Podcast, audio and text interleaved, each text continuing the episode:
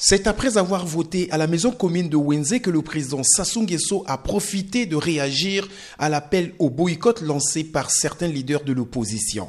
Mathias Nzon, Paulin Makaya, Clément Mirassa ou Jean Itadi avaient tous demandé à leurs militants de ne pas aller voter.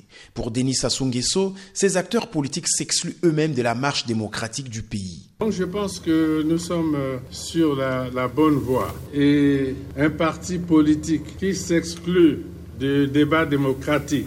Que lui reste-t-il à faire? C'est la seule question que je pose. Pour le reste, je pense que le processus est en marche. J'ai suivi euh, le débat démocratique dans le pays. Sur le terrain, la journée de vote, ce 10 juillet, a été marquée par une mobilisation des électeurs visiblement faible.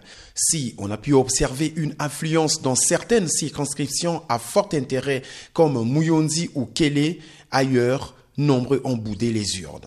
Arsène Séverin, Brazzaville, VOA Afrique.